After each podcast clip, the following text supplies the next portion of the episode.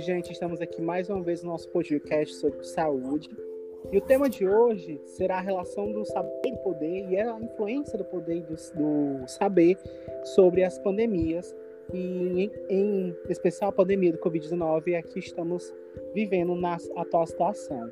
Hoje também teremos a companhia né, do nosso querido comentarista João Wesley. E, João, qual a sua a relação do poder e do saber? Olá, gente. É, Para a gente analisar essa perspectiva, a gente tem que ir pela definição do filósofo Foucault. Ele considera o poder como algo que é mutável, volúvel ou melhor. Ele considera a existência do jogo de poder, na qual todo indivíduo livre dentro da sociedade está inserido nesse jogo de poder, ora exercendo o poder sobre outro, ora sujeitando-se ao poder de outrem.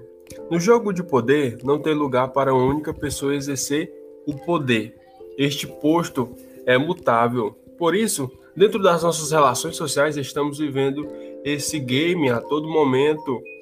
O saber refere-se ao processo de transformação do sujeito, do conhecimento, durante o ato de conhecer. Ou seja, o sujeito molda-se ao que conheceu. Existe uma modificação no ser durante o processo de conhecer. Interessante, João. É necessário também apresentar, né, onde eu os conceitos de poder e saber, para podermos fazer uma conexão entre ambas. Mas, afinal, qual a relação entre elas?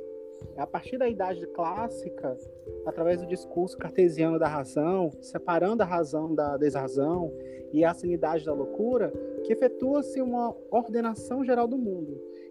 Isso é, os indivíduos que passam por uma reforma né, de governo e Estado e por procedimentos disciplinares.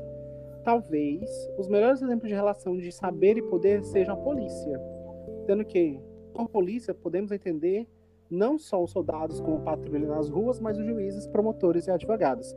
E a medicina, pois, detentores do saber policial e médico, ganha poderes sobre a vida e a morte dos demais sujeitos leigos. E para entendermos um pouco mais sobre essa relação de saber e poder, uh, nós faremos um comparativo com uma das maiores pandemias da história no século passado e a pandemia atual. Então, nós falaremos sobre a peste negra e a Covid-19. Isso mesmo, a peste negra foi uma que aconteceu na Europa no século XIV, provocada pelo bacilos Yersinia pestis e deflagrada a partir do ano de 1348. Né? Vários historiadores sugerem que a origem da peste negra seja asiática, na China. Sua inserção na Europa teria ocorrido por meio de caravanas comerciais que dirigiram para cidades portuárias do mar Mediterrâneo, como Gênova e Veneza, nas quais haviam intensa atividade comercial e grande concentração demográfica. Aproximadamente, conforme os estudiosos, um quarto da população europeia sucumbiu à doença, o que provocou um dos maiores decréscimos demográficos da história. Acredita, João? Não, não. E o interessante é que, diferente da pandemia do século passado, maior pandemia do século, né? Essa pandemia atual da Covid-19 que a gente está enfrentando ainda, ela iniciou no ano passado, em março, e está se perdurando até hoje. E é interessante que já foram desenvolvidos vários tipos de, de mecanismo disciplinador para tentar conter a pandemia da, da Covid-19. É tão interessante a gente fazer esse paralelo, porque aí a gente percebe o que as duas pandemias têm em comum. Eu vou falar aqui um pouquinho sobre a sociedade. A gente elaborou alguns pontos de comparação entre a pandemia da peste, né, negra, e a pandemia ver se a relação do poder e do saber influenciou em ambos está influenciando na atual, tá? Sobre a sociedade, naquela época da peste negra, as condições na Europa eram bem precárias, tá? A população não possuía saneamento básico, como água encanada, coleta de lixo e muito menos rede de esgoto. Com a calamidade pública e higiene, a doença se proliferava de forma mais rápida e para outras regiões. A sociedade tinha o costume de descartar os lixos das janelas, assim como as próprias fezes. Imagina aí, ó. Você abre a janela, fez um cocôzinho e joga. Eu vou. Um negócio desse cai na cabeça. Não, não, naquela época com certeza caía. Com o intuito de tirar os, os resíduos e os residências as pessoas criavam porcos para que eles comessem os detritos. Este cenário servia para a multiplicação dos roedores e pulgas. A sociedade achava que a doença era considerada, na época, né, como dons que passavam por isso seriam recebidos nos céus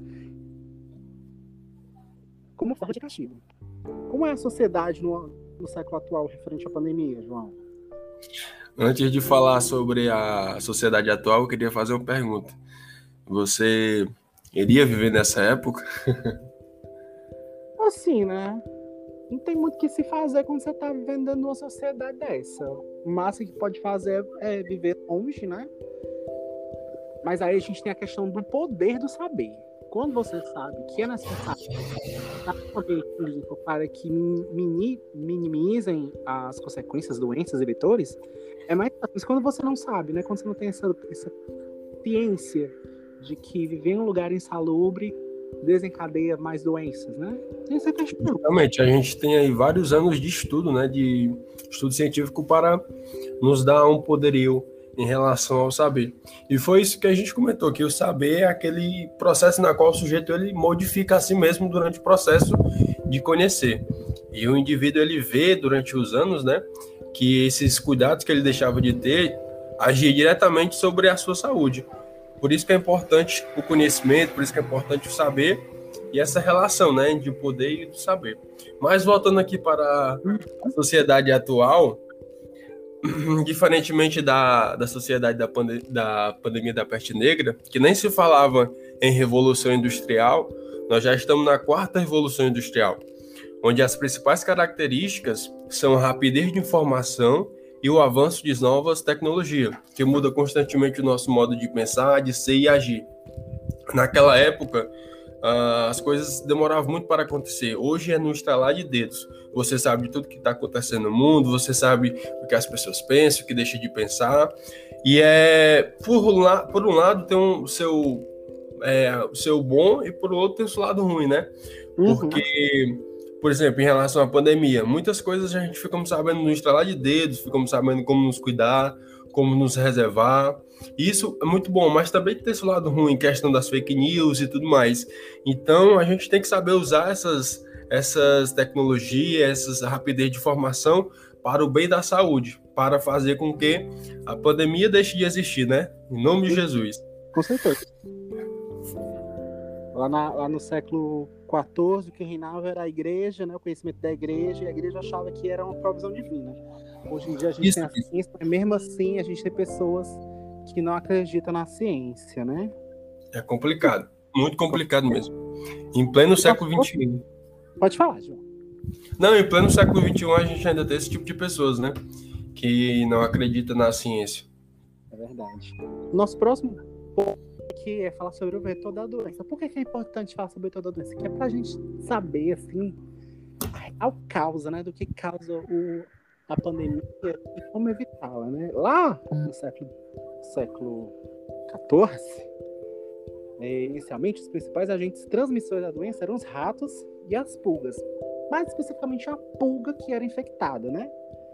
E se proliferava com facilidade tanto nas cidades quanto nos vilarejos menores em razão das condições precárias.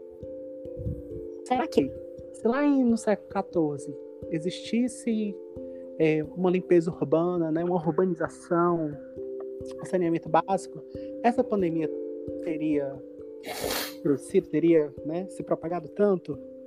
Posteriormente, na crítica da pandemia, a contaminação ocorria por vias aéreas por meio do espirro, tosse, o bacilo acabava sendo complicado, né, João? Hoje o vetor da nossa doença da, da pandemia 2020 é o quê? Assim, é muito parecido com da fase crítica, né, da pandemia da peste negra. Hoje, a principal meio de transmissão é pelo ar também. A transmissão do vírus acontece de forma direta, de pessoa para pessoa.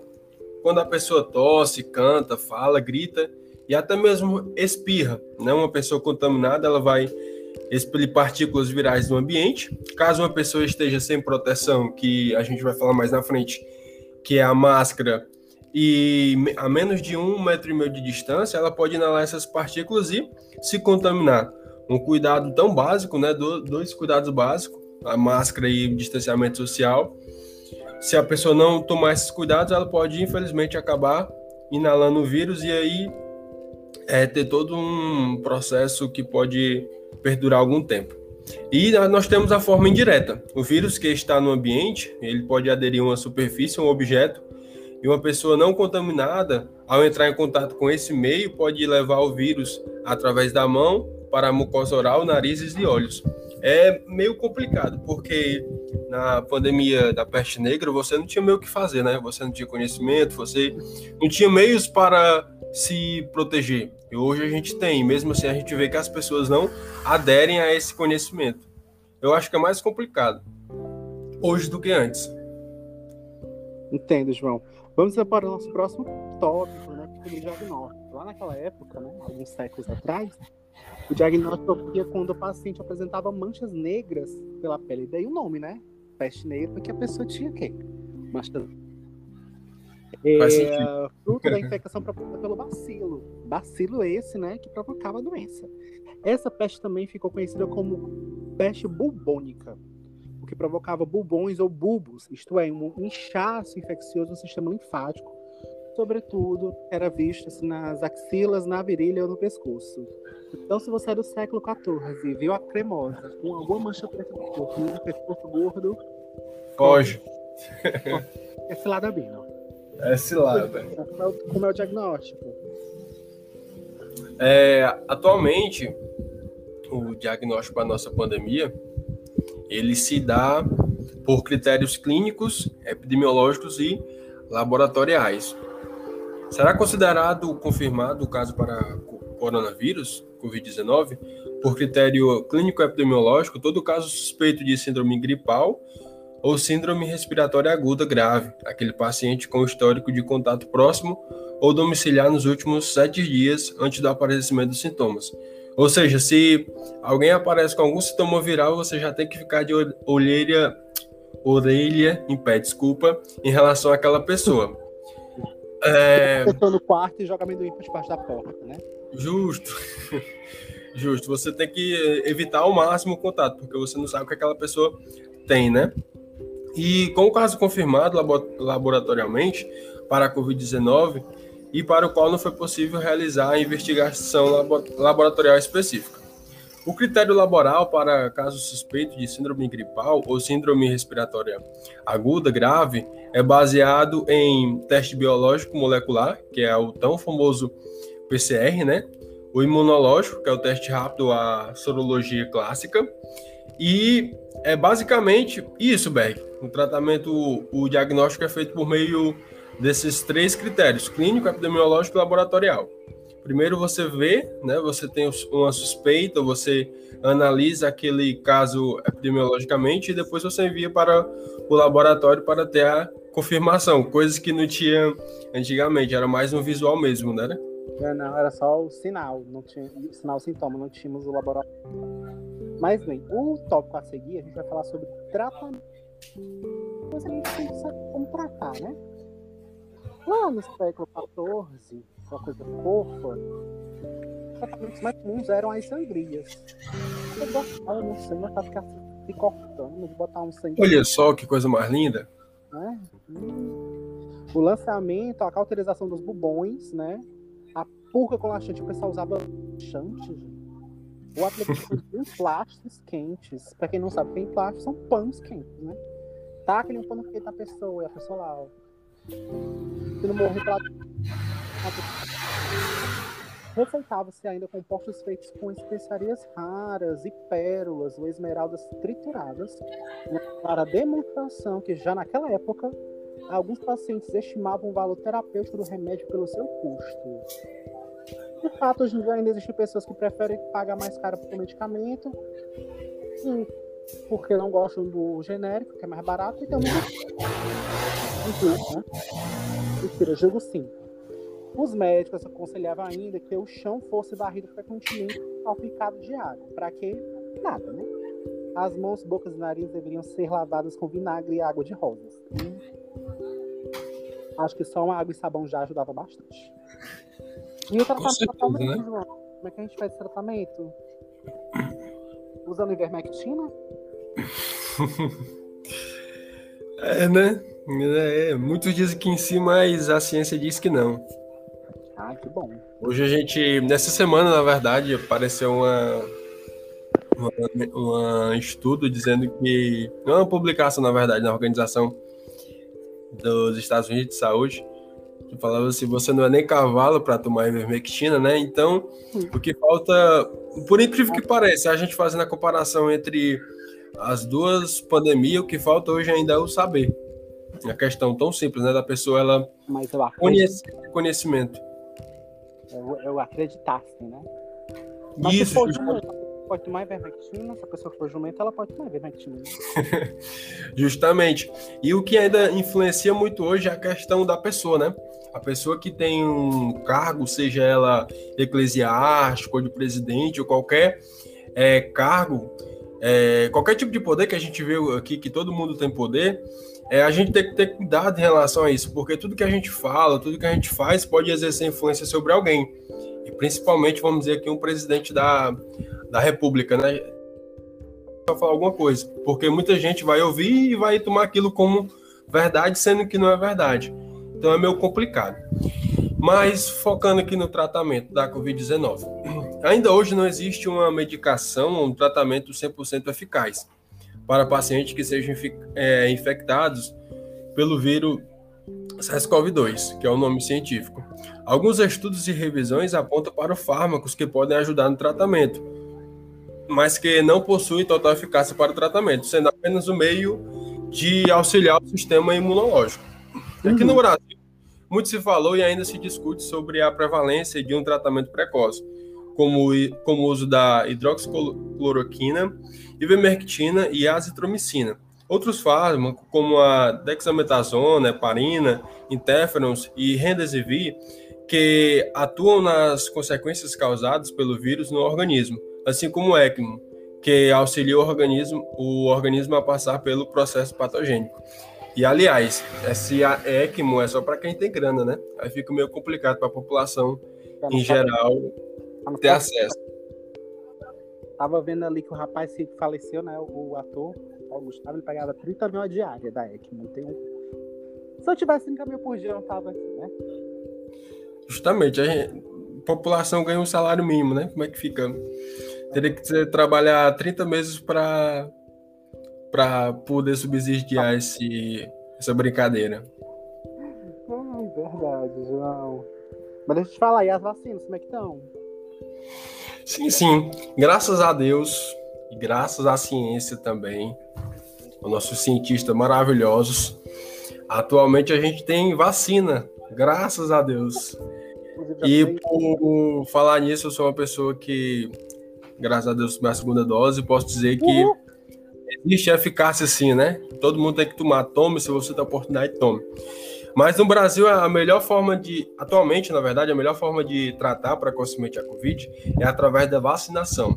No Brasil, nós temos dois tipos de vacina registrada definitivamente na Visa, que são a AstraZeneca Oxford e a Pfizer BioNTech. As vacinas Janssen e Coronavac já estão aprovadas para uso emergencial. Já a Sputnik e a Covaxin estão autorizadas para a importação excepcional. Essas são, vacina, essas são as vacinas que temos no momento. Boa. Eu tomei a Astra, né? Não senti quase nada. Eu tomei a Pfizer.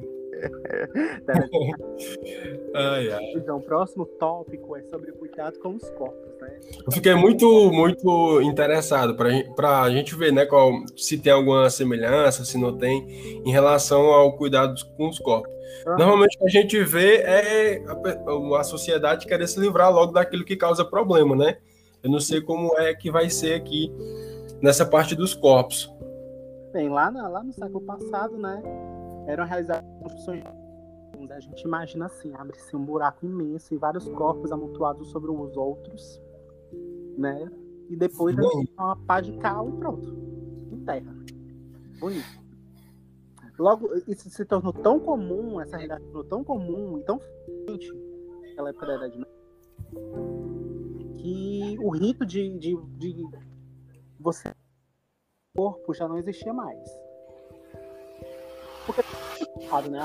o corpo estava contaminado, os bubões estavam contaminados, as roupas estavam contaminadas. Então, o melhor que se fazia era taca ali dentro. Tem algumas cidades que queimavam os corpos, né? A prática era uma alternativa aos cemitérios que rapidamente se tornaram superlotados. Existem na França, em Paris, existem eh, corredores subterrâneos de ossuários, são muitos ossuários. Boa parte dele foi preenchido com corpos de pessoas que morreram na idade da, dessa pandemia. Legal, né? ah, legal. Quando eu for a Paris, eu quero conhecer. Quando, como a quantidade dos mortos era muito grande, alguns alto havia dito, né? Porque não havia como enterrar tanto, além de mais o risco de contaminação do contato com o cadáver era muito grande. Esse segundo fator fez com que os ritos funerais fossem abandonados. É, é triste. Assim. E é meio que acontece hoje, né? A pessoa morreu de Covid, joga no caixão lá que interno não tem. Peraí, deixa eu ver se eu entendi. Tanto quanto para você visitar em Paris, Torre Eiffel e várias outras coisas, você quer visitar essa parte. João, lá tem uns cemitérios belíssimos, João. Eu quero, eu quero visitar as tumbas, lógico. é que uh, na nossa no nosso contexto a pandemia da Covid-19, várias regulamentações diz que qualquer corpo, independente da causa da morte, ou mesmo sem a confirmação dos exames laboratoriais para infecção por Covid, eles devem ser considerados potencial transmissor.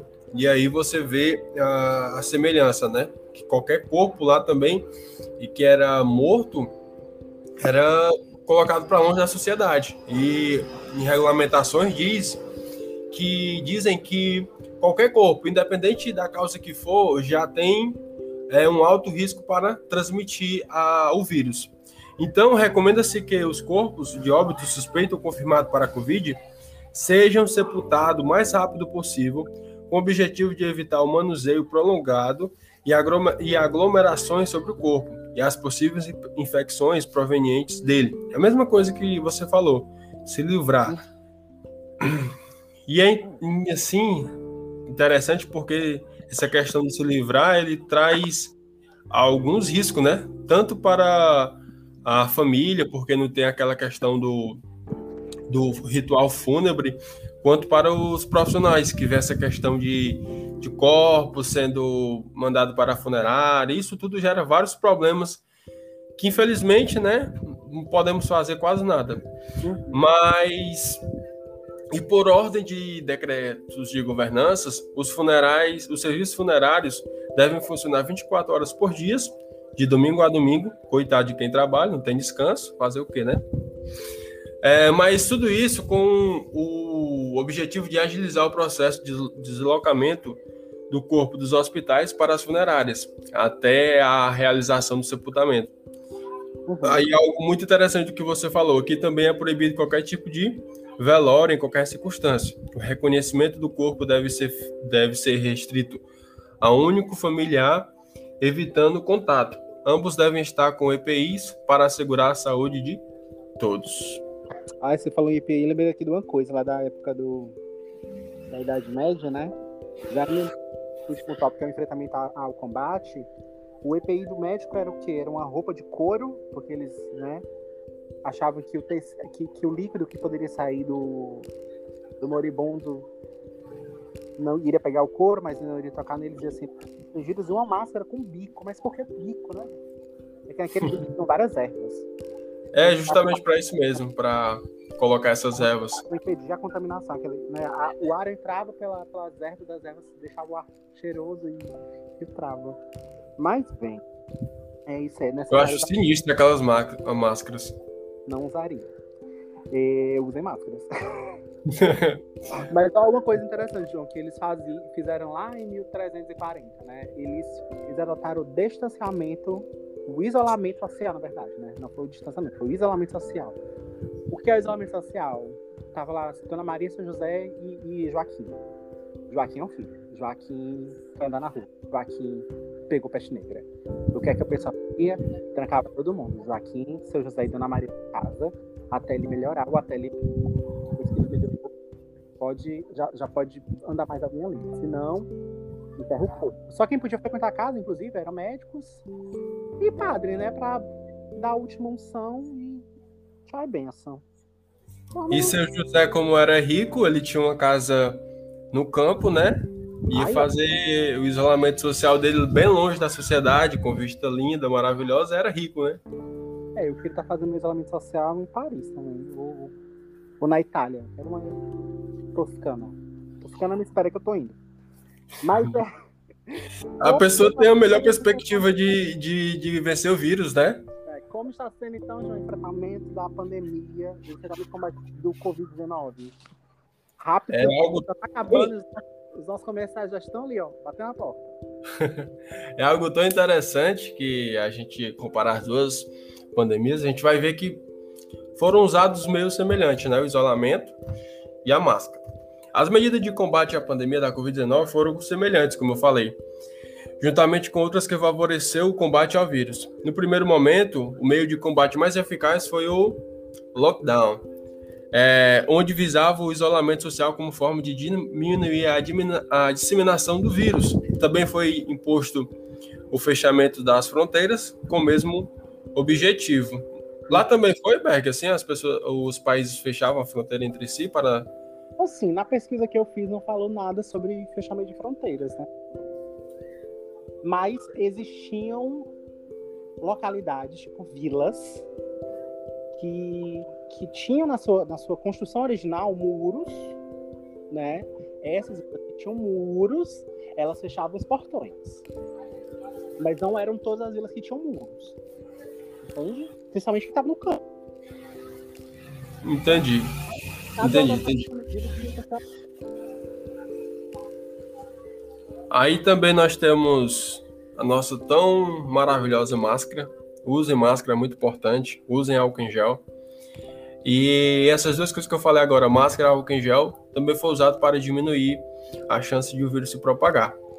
E graças ao conhecimento científico do, na nossa pandemia, foram desenvolvidas diversas vacinas. E hoje elas são as principais combatentes nessa guerra, e através delas ocorreu a diminuição do, do risco de contágio e morte. Né? A gente vê no primeiro momento altos números de contágio, altos números de morte, e através das vacinas, através da conscientização da, da população, que ainda pode melhorar, e ocorreu um decréscimo né, no número de contágios, no número de mortes. Uhum, entendo, João. E é muito importante ressaltar que, apesar de nós termos a vacinação, a vacinação não corre num ritmo acelerado, né? Mesmo as pessoas que se vacinaram têm que continuar os cuidados básicos, uso da máscara, de álcool gel, distanciamento social, porque a pandemia ainda não acabou. Minha gente, usem máscara. Então, João, estamos é, finalizando aqui mais um, um pod né, de hoje. Queria agradecer mais uma vez a sua participação, sua colaboração, né, a sua presença. Gostaria de Eu que agradeço. Precisar, estamos aqui para a gente discutir um pouquinho sobre o conhecimento. É, a gente pode ver aqui né, nesse, nesse contexto, todas as comparações, essa importância da, da relação do saber e poder, né? A gente consegue ver que quanto mais saber você tem, mais poder você tem algo, alguém ou uma situação. Nesse caso é, quanto mais saber nós temos sobre a ciência, quanto mais saber nós temos sobre uma determinada a gente vai conseguir o quê? Uma doença, enfrentar a de forma correta e, e, ficar tanto tempo dentro de uma doença, né? Porque a gente já deveria o quê? Tá curtindo. Na verdade é só agradecer a todos por nos escutar. Tenham uma boa noite, um bom dia, uma boa tarde, uma boa madrugada. Não sei que hora você vai. Até mais!